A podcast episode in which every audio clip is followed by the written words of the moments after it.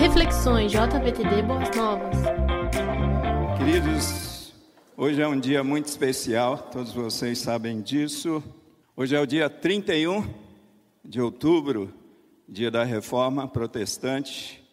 E por falar em reforma, nós nos lembramos do sola scriptura, somente a escritura, somente a palavra de Deus.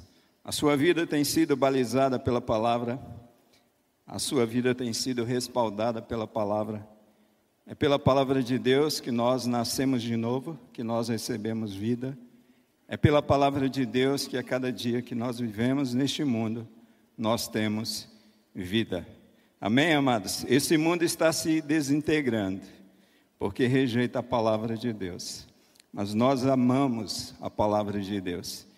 E afinal de contas, encontros como esses que nós temos aqui, seja de sábado, seja de domingo, tanto pela manhã quanto pela noite, são encontros respaldados pela palavra de Deus, não pela palavra de homens. Então você já pode ir abrindo aí a sua, isso mesmo, a sua palavra, e eu vou você pode acessar também, é outra linguagem que a gente pode usar, né?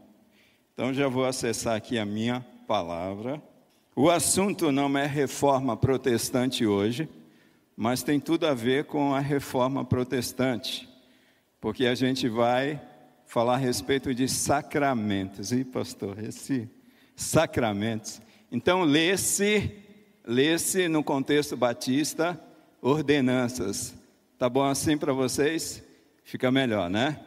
Mas a gente vai falar sobre esse assunto, sacramento, né? E eu quero, com a ajuda de Deus, né, trazer mais para o contexto de igreja, de escola bíblica dominical, aquilo que a gente vai tratar hoje, de vida prática, mais no contexto de igreja do que num contexto acadêmico. Porque o contexto acadêmico, falar sobre esse assunto vai ficar muito pesado. Então não é a nossa intenção nessa noite. Tá bom, amados? Tudo bem? Então tá bom. Eu vou dar dois textos para vocês. O pessoal aí do multimídia já vai colocar. E eu escolhi, se o tema é sacramentos ou sacramentos, o título desta reflexão é Os Sacramentos e o Cristão, ok? Os Sacramentos e o Cristão. Os textos são dois textos que eu escolhi, Atos capítulo 8, versículo 36 até o versículo 38. Deixa eu ler daqui na NVI, que diz assim: olha. Prosseguindo pela estrada, chegaram a um lugar onde havia água. O eunuco disse: Olhe, aqui há água. Quem me impede de ser batizado? Diz Filipe: Você pode, se crê de todo o coração. O eunuco respondeu: creio que Jesus Cristo é o Filho de Deus. Assim, deu ordem para parar a carruagem. Então Filipe e o, o eunuco desceram à água e Filipe o batizou. Atos capítulo 8, 36 a 38. Esse texto é aquele texto que vai falar sobre o batismo do eunuco, o etíope, em que Filipe explicou as escrituras a partir do profeta Isaías. Aquele homem se converteu e aquele homem foi submetido ao batismo. E o segundo texto é 1 Coríntios capítulo 11, versículo 23 até o versículo 26, que diz assim: Pois recebi do Senhor que também entreguei a vocês, que o Senhor Jesus, na noite em que foi traído, tomou o pão. E tendo dado graças, partiu e disse: Isto é o meu corpo, que é dado em favor de vocês, façam isto em memória de mim. Da mesma forma, depois da ceia, ele tomou o cálice e disse: Este cálice é a nova aliança no meu sangue. Façam isto sempre que o beberem em memória de mim. Porque sempre que comerem deste pão e beberem deste cálice, vocês anunciam a morte do Senhor até que ele venha. Então, são dois textos muito conhecidos para nossa reflexão sobre essa temática.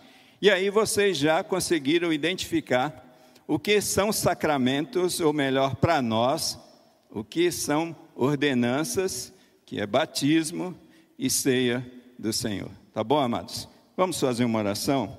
Querido Deus, nós pedimos ao Senhor que o teu Santo Espírito nos faça compreender este assunto, que às vezes é um assunto tão difícil a Deus, mas nós cremos, Pai, que com a tua ajuda nós seremos mais uma vez edificados por aquilo que haveremos de refletir nesta noite. Fala ao nosso coração e que em tudo o teu nome seja engrandecido, seja glorificado e a vida dos teus filhos seja edificada. Esse é o nosso desejo e oração, e nós oramos assim no nome de Jesus. Amém e amém. Então, vamos falar a respeito desse assunto, sacramentos. O sacramento e o cristão. Primeira coisa que a gente precisa entender, né? É uma palavra que não é comum no meio evangélico, mas é uma palavra que é comum no meio católico. Então, quem vem de uma família católica sabe do que eu estou falando, mas eu quero explicar para vocês aqui, porque tem muita gente aqui que nasceu no lar evangélico e, quem sabe, até não conhece essa palavra, não sabe o que significa essa palavra. Então, o Novo Testamento, quando nós abrimos a palavra de Deus, ela não emprega o termo específico sacramento no Novo Testamento você não encontra essa palavra. A palavra grega que se usa para se aproximar desse termo chamado sacramento é uma palavrinha chamada mysterion, que vocês sabem que significa literalmente traduzido mistério, né? Quando Paulo fala, por exemplo, a respeito do mistério que ficou oculto e que agora foi revelado, o apóstolo Paulo está falando da obra salvífica de Cristo Jesus. E quando nós encontramos esses ritos, esses cerimoniais na Bíblia Sagrada, batismo, como nós acabamos de ler, e ceia do Senhor, tudo isso remete de fato ao mistério né? que alguns entendem como sacramento. O termo, aí que nós encontramos um termo, na língua latina, do latim, que é o sacramentum, ok? Sacramentum. Esse termo passou a ser amplamente empregado na igreja do Ocidente desde os séculos 3 e século 4 e o teólogo romano Tertuliano, no século III, escreve que no uso latino normal, a palavra sacramento, e aí a gente vai entender o sentido dessa palavra, sacramento, significava juramento sagrado. E esse juramento sagrado significando o quê? o juramento de fidelidade e lealdade que se exigia dos soldados romanos. Então Tertuliano ele ele toma esse termo do latim empregado com essa finalidade para simbolizar aqui o comportamento e a disposição do coração dos filhos de Deus com relação ao mistério a obra salvífica de Cristo, que requer fidelidade da parte dos seus fiéis e requer lealdade da parte dos seus fiéis. Então, quando a gente analisa a razão pela qual Tertuliano empregou esse termo, ele empregou como meio de mostrar a importância dos sacramentos com relação ao compromisso e lealdade dos cristãos na igreja. Então, o tema viria a adquirir importância fundamental na teologia dos sacramentos do reformador suíço Ulrich Zwingli.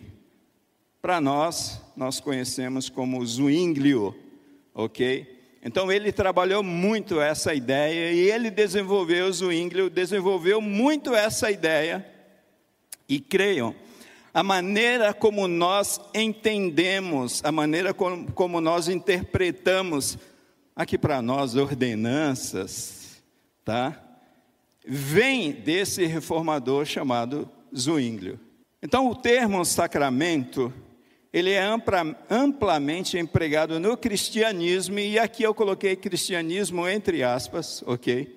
Para identificar certos ritos ou cerimônias eclesiásticas que possuem significado especial. Ou seja, sacramentos, ordenanças são, são ritos, são cerimoniais, são símbolos carregados de significados que para nós os símbolos, os cerimoniais, os ritos, eles não têm poder em si mesmos, mas eles carregam significados. E eu vou explicar um pouquinho melhor isso para vocês entenderem. Em sua essência, o sacramento, na verdade, é um sinal externo. É aquilo que pode ser visto de fora e que representa uma realidade espiritual que está acontecendo na tua vida, dentro do teu coração, na tua natureza humana. E quando eu penso nessa questão de rito, comparando com o Antigo Testamento, a gente se lembra da questão da circuncisão, que era um sinal externo de pertencimento a Deus daquela pessoa. E agora, no Novo Testamento, há um, há um sinal há uma realidade interna acontecendo, que é a presença da pessoa do Espírito Santo na vida desse cristão, para que a gente possa entender isso, a gente, a gente olha para a questão dos ritos e a gente olha para a questão dos sacramentos. E eu vou explicar um pouquinho melhor isso logo a seguir. Então, essa questão dos sacramentos, a Igreja Católica e a Igreja Ortodoxa, elas reconhecem pelo menos sete sacramentos. Elas reconhecem o batismo como sacramento, elas reconhecem a Eucaristia, que é a questão da ceia, da ceia do Senhor. Elas reconhecem a confirmação ou o crisma, a confissão, a unção dos enfermos, o matrimônio e a ordem. A Igreja Católica e a Igreja Ortodoxa. Os protestantes especialmente aí luteranos, presbiterianos, só reconhecem o batismo e a ceia do Senhor como sacramentos instituídos por Cristo Jesus. E agora a gente vem para a nossa praia, que são os batistas. Os batistas, eles não entendem o batismo e a ceia do Senhor como sacramentos. Não é assim que a gente vê. A nossa interpretação batista é que o batismo e a ceia do Senhor são ordenanças e os mesmos, tanto o batismo quanto a ceia, não têm o poder de conferir graça aos que deles participam. Essa ideia do sacramento é uma ideia carregada de significado mas de que quando você participa tanto do batismo quanto da ceia do Senhor, esse olhar, essa visão, principalmente dos católicos e um pouco dos presbiterianos, eles veem os sacramentos como um meio de conferir graça aos que deles participam. E nós, de acordo com a palavra de Deus, nós não entendemos desta maneira e não interpretamos desta maneira. É por isso que nós entendemos como ordenanças, tá bom? Não vamos falar, ah, o pastor Adalbérico estava na igreja batista falando que a gente crê nos sacramentos. Então, o batismo e a ceia do Senhor são sinais externos de realidades espirituais que não têm nenhum poder em si mesmos para causar o que significam. Eu vou repetir. O batismo e a ceia do Senhor são sinais externos de realidades espirituais que não têm nenhum poder em si mesmos para causar o que significam. Isso aqui é uma frase desse teólogo chamado Zwinglio, e é desta maneira que nós interpretamos batismo e ceia do Senhor. O batismo, por exemplo, é um sinal e não a causa do perdão dos pecados concedidos por Deus. Quem perdoa os nossos pecados? Jesus Cristo, o sacrifício de Cristo, a morte de Cristo, o sangue que foi derramado. É baseada na nossa fé em Jesus que nós temos a purificação dos nossos pecados. Não é simplesmente um mergulho, um batismo nas águas que vai limpar os teus pecados, mas aquele batismo nas águas representa uma realidade espiritual que aconteceu na tua vida, que você foi lavado pela obra redentora de Cristo Jesus na cruz do Calvário. A ceia do Senhor, na interpretação dos batistas, eu estou saindo de batismo e agora estou entrando um pouquinho mais na ceia do Senhor. A ceia do Senhor, ela é um memorial, ela é uma lembrança do Cristo ressurreto em sua ausência aqui entre nós, ausência física, mas a gente sabe da presença espiritual de Cristo entre nós e de sua obra realizada no Calvário em favor daqueles que creem no seu nome. Então, quando a gente celebra a ceia do Senhor, é um memorial o próprio texto que nós acabamos de ler, que você está com a sua Bíblia aberta aí, você vai ver. Fazer isto em memória de mim. Então, a ceia é um memorial. O batismo, na interpretação dos batistas, é o sinal da nova vida em Cristo Jesus. Creio que todos vocês que já foram batizados, principalmente naquele momento da profissão de fé, vocês falaram a respeito do significado do batismo.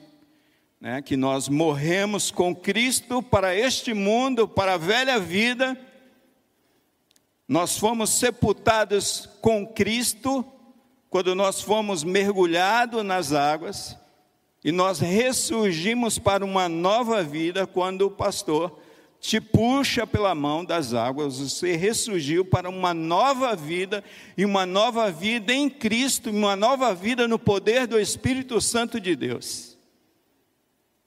E o batismo em si, ele não tem esse poder de conferir toda essa transformação na tua vida, mas ele representa esta obra redentora de Cristo sobre a sua vida, você que creu em Cristo Jesus. E aqui, amados, eu não quero entrar na questão, né, falando nessa questão da ceia, da, da transubstanciação, da cons... São tantos nomes teológicos, né? Da, que Cristo ele está presente no corpo, ou que o corpo, o pão se transforma no corpo de Cristo. Não é a nossa temática essa. Não é o nosso propósito numa noite como essa. Que a gente quer deixar claro é tudo isso aqui para vocês. Que esses ritos, né, que alguns chamam de sacramentos, como batismo e ceia do Senhor, são ritos, são cerimoniais que na verdade são carregados de significados e que representam uma realidade espiritual que aconteceu na vida do fiel, na vida do Filho de Deus. Dito isto, conforme eu falei para vocês, eu falei que eu precisava ser prático, eu falei que eu precisava falar numa linguagem de escola bíblica dominical para vocês. Dito isso, eu fiquei pensando, mas eu preciso trazer essa questão dos sacramentos ordenanças para nós, para mais perto de nós, para o nosso dia a dia, para a nossa realidade. E aí é que a gente aprende, é aí que a gente fica pensando: como é que eu posso aplicar isso à minha vida? Pastor, eu vim no culto de jovens com adolescentes, né? O, o que isso, tudo isso acrescenta à minha vida? Então, quais as lições que nós podemos tirar sobre os sacramentos, entre aspas, e para nós, ordenanças, que é batismo e que é ceia do Senhor? Queridos, a primeira lição que nós podemos tirar, e se você quiser anotar, você anota, se você não quiser anotar, você assiste novamente essa palavra no canal da igreja. De nada adianta o rito ou a cerimônia, ou seja, de nada adianta o sinal externo e visível, sem a evidência externa da graça interior e espiritual. Você consegue entender o que eu estou falando aqui? De nada adianta o rito ou cerimonial, sem a evidência externa da graça interior e espiritual. De nada adianta o rito se algo não aconteceu na tua vida. Se não houve transformação na tua vida, de nada adianta o rito. Tanto o rito do batismo quanto o rito da ceia do Senhor acaba esvaziando o seu significado na sua vida por conta de uma transformação que precisa ser evidente e que as pessoas precisam enxergar que algo de fato aconteceu na sua vida. Destrinchando esse ponto aqui, o batismo, amados, ele não salva e nem nos transforma. O batismo, ele não tem o poder de produzir salvação em nossas vidas. Eu me lembro de uma, uma igreja que tem no Brasil e no mundo, em que eles creem que o batismo pode transformar a sua vida. Eles creem, inclusive, que o batismo pode trazer aperfeiçoamento no seu caráter. Então, só citando um exemplo: uma pessoa chega lá e ela é dependente de drogas, então vamos te batizar para você se libertar das drogas. A pessoa chega e ela está com os pés chafurdados na pornografia. Nós vamos te batizar, que você vai ser lavado, você vai ser transformado pelo batismo nas águas. Isso não é verdade, isso não procede segundo as Escrituras sagradas. Então, o batismo não salva e nem transforma. Uma determinada ocasião, ainda pensando sobre essa temática, nós temos aqui as nossas classes de batismo, e demorou só um pouquinho, e um irmão sempre estava ligando, pastor, eu preciso já me batizar, eu preciso já me batizar, né? porque e se eu morrer amanhã?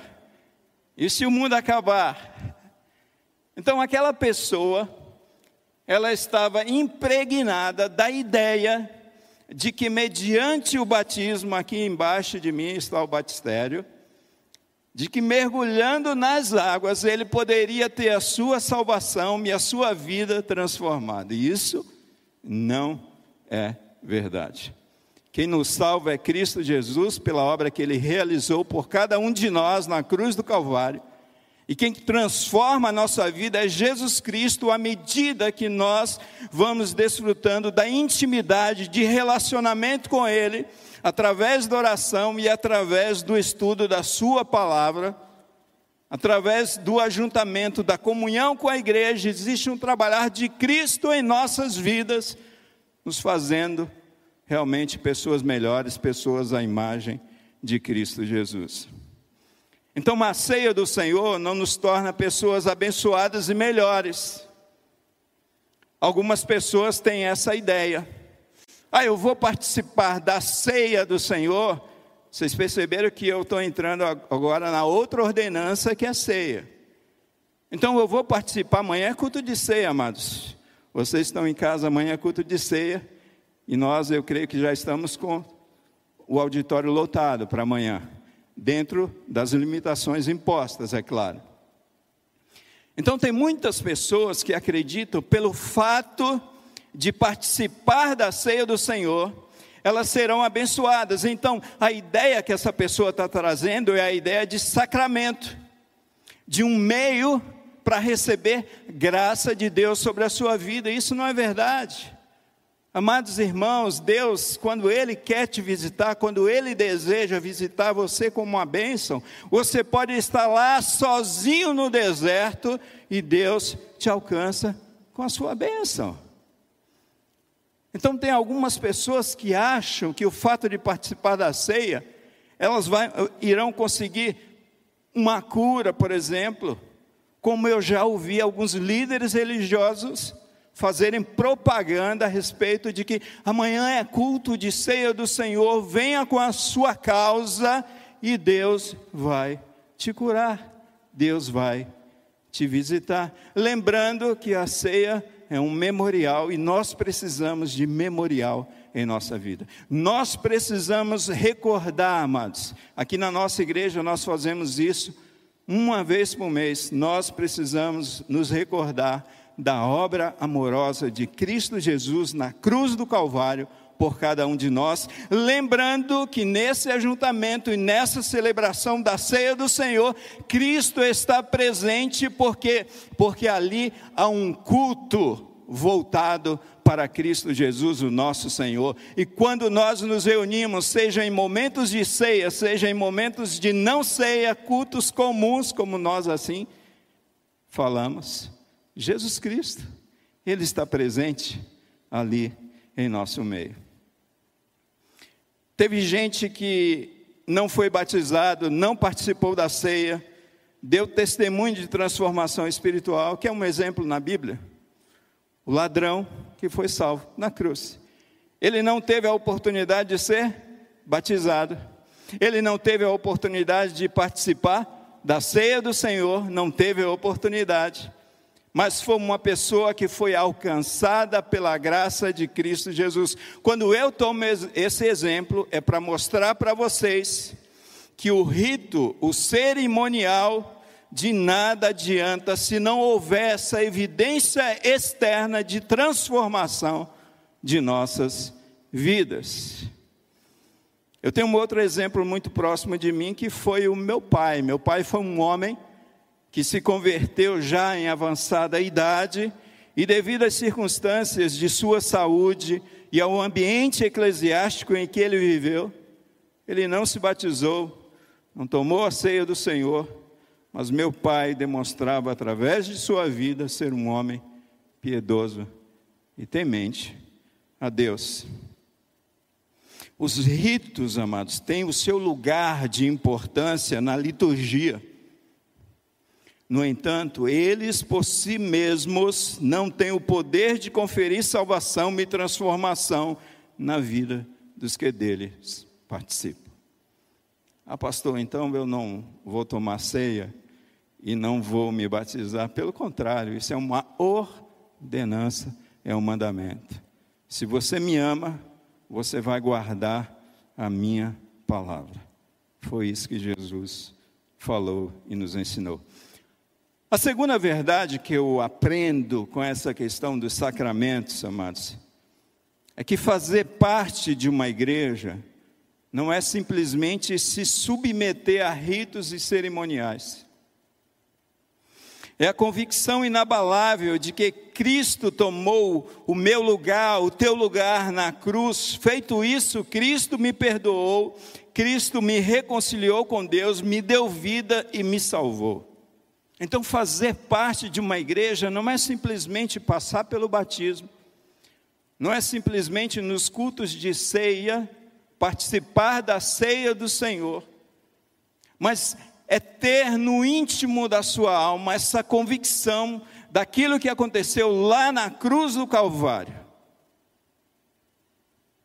Essa obra redentora de Cristo, o perdão que você recebeu, a reconciliação que você, você recebeu a vida que continua emanando do Filho Jesus Cristo e essa certeza e convicção de salvação. Dito isto, eu entendo que não é o batismo e nem o nome escrito no certificado do batismo que me faz membro de uma igreja. Não é o batismo e nem o certificado de batismo que me faz membro da igreja.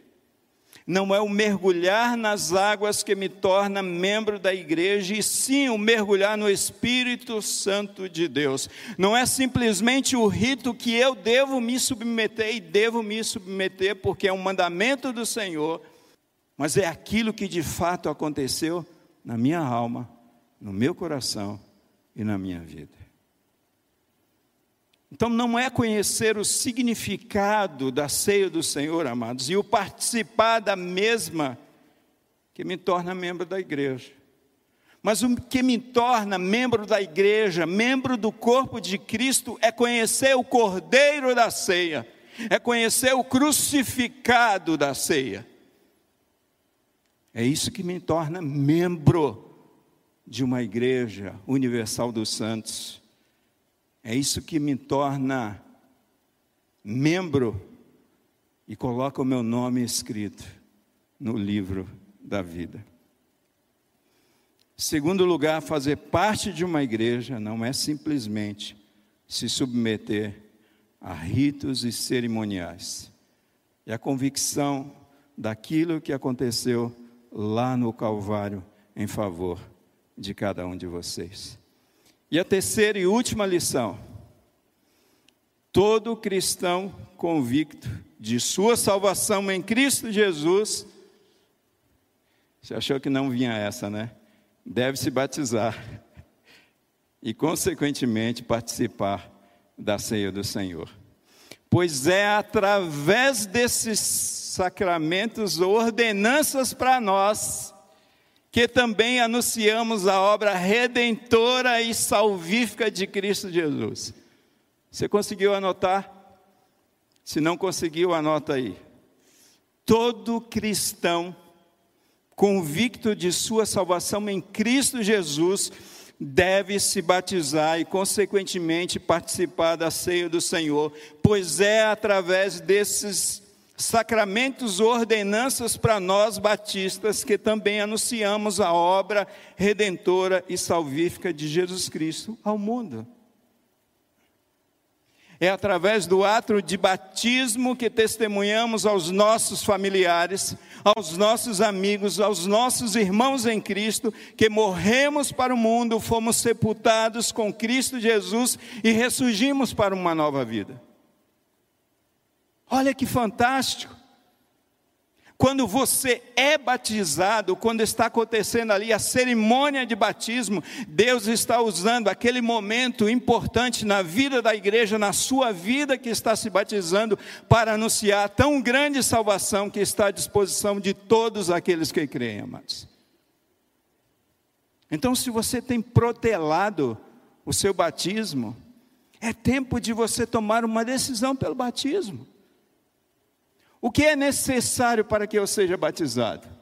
Que você creia. Você que creu em Cristo Jesus, você tem esta convicção forte e inabalável no seu coração. Então é tempo de você se batizar e, consequentemente, participar da ceia do Senhor. E assim você vai estar testemunhando a todas as pessoas a obra poderosa que Cristo Jesus fez, a obra redentora, a obra salvífica. Afinal de contas, nós acabamos de ler o texto da ceia que diz: Todas as vezes que vocês comerem deste pão e beberem deste cálice, vocês anunciam a morte de Jesus até que ele venha. Irmãos, todas as vezes que nós celebramos a ceia, e amanhã é dia de ceia, amanhã pela manhã, nós estamos dando o nosso testemunho aos homens da única maneira pela qual todos os homens têm a oportunidade de serem salvos. Então é através do participar da ceia que anunciamos a morte de Cristo até que ele venha. Amados, dito isto, já encerrou meu tempo, eu quero concluir a minha palavra, eu quero concluir com três apelos essa palavra. E o primeiro apelo, eu quero apelar para a conversão. Nós percebemos a partir desses textos, tanto do batismo do etíope, do eunuco, quanto da ceia, que a única maneira pela qual o homem é salvo é através da sua fé, da sua confiança em Cristo Jesus. Quem sabe você esteja aqui hoje, nesta noite, você jovem, você adolescente, que ainda não tomou a sua decisão diante de Cristo Jesus, ainda não o recebeu como teu Salvador. Então, esta é uma oportunidade que Deus traz para você de se render a Cristo, de recebê-lo como seu Salvador e de posteriormente se submeter ao batismo e participar da ceia do Senhor. Mas quem sabe nesse apelo, amados, de conversão, haja aqui entre nós, quem sabe jovens e adolescentes, que já passaram pelos ritos, que já se submeteram ao batismo, que têm participado da ceia do Senhor, mas quem sabe ainda no seu coração, na sua alma, na sua vida, não houve essa transformação, essa convicção inabalável de que Cristo Jesus é Senhor da tua vida. Então quero fazer esse apelo a você. Se você deseja entregar sua vida para Jesus Cristo, nessa noite, Jesus Cristo te convida a se render a Ele. Então você pode ficar em pé. Se você está aí na sua casa e você ainda não recebeu a Jesus Cristo como Senhor e Salvador da sua vida, esta é a oportunidade que Deus te dá. Entregue a sua vida para Jesus Cristo. Confie nele como o, seu único Salvador. E receba dele o perdão, receba dele a salvação, receba dele a alegria da salvação e a alegria da vida eterna. Mas o segundo apelo que eu gostaria de fazer nesta noite, amados, é um apelo para a consagração. Parece que apelos para a consagração está meio em desuso no mundo moderno, gospel que nós estamos vivendo. Quem sabe você tenha vivido de maneira incompatível com o Evangelho. Quem sabe você tenha vivido de maneira incompatível com aquilo que significa o batismo e com aquilo que significa a ceia do Senhor. Quem sabe a sua vida não consiga ser vista evidências de uma transformação. Quem sabe você está preso à tua vida lá do passado, à tua vida de pecados. E você precisa desse tempo novo na tua vida, de maneira que a maneira como você vai viver a partir de então é uma maneira que vai evidenciar que de fato houve uma obra de transformação no teu coração e na tua vida. Se você está nessa condição, independente do pecado que você está lutando aí para se libertar, entregue o teu coração, entregue a tua vida para o Senhor, consagre a tua vida ao Senhor. E por último, amados, eu quero fazer um apelo ao batismo. Nós temos quem sabe jovens e adolescentes aqui, que ainda não se submeteram ao batismo. O que é necessário, pastor, para que eu seja batizado? Crer em Jesus Cristo. Crer em Jesus Cristo. Você já creu em Jesus Cristo? Você já entregou a tua vida para Jesus Cristo? Então o próximo passo é se batizar. Logo, logo, dia 14, nós estaremos reunidos aqui na igreja tanto com o pessoal candidato a novos membros, como candidatos ao batismo. Você pode vir nessa reunião às 10 horas da manhã. Nós estaremos aqui e certamente te encaminharemos para o batismo, mediante essa convicção do teu coração. O batismo não salva? Não salva. Mas o batismo revela, sim, que eu amo a Cristo Jesus e que obedeço a Sua palavra.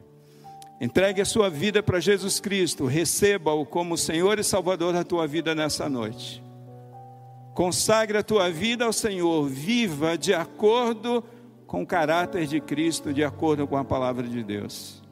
Se submeta ao batismo e assim você dará esse testemunho, revelará ao mundo, à sua igreja, a igreja de Cristo, aos homens, às pessoas, aos seus amigos a única maneira pela qual nós devamos ser salvos.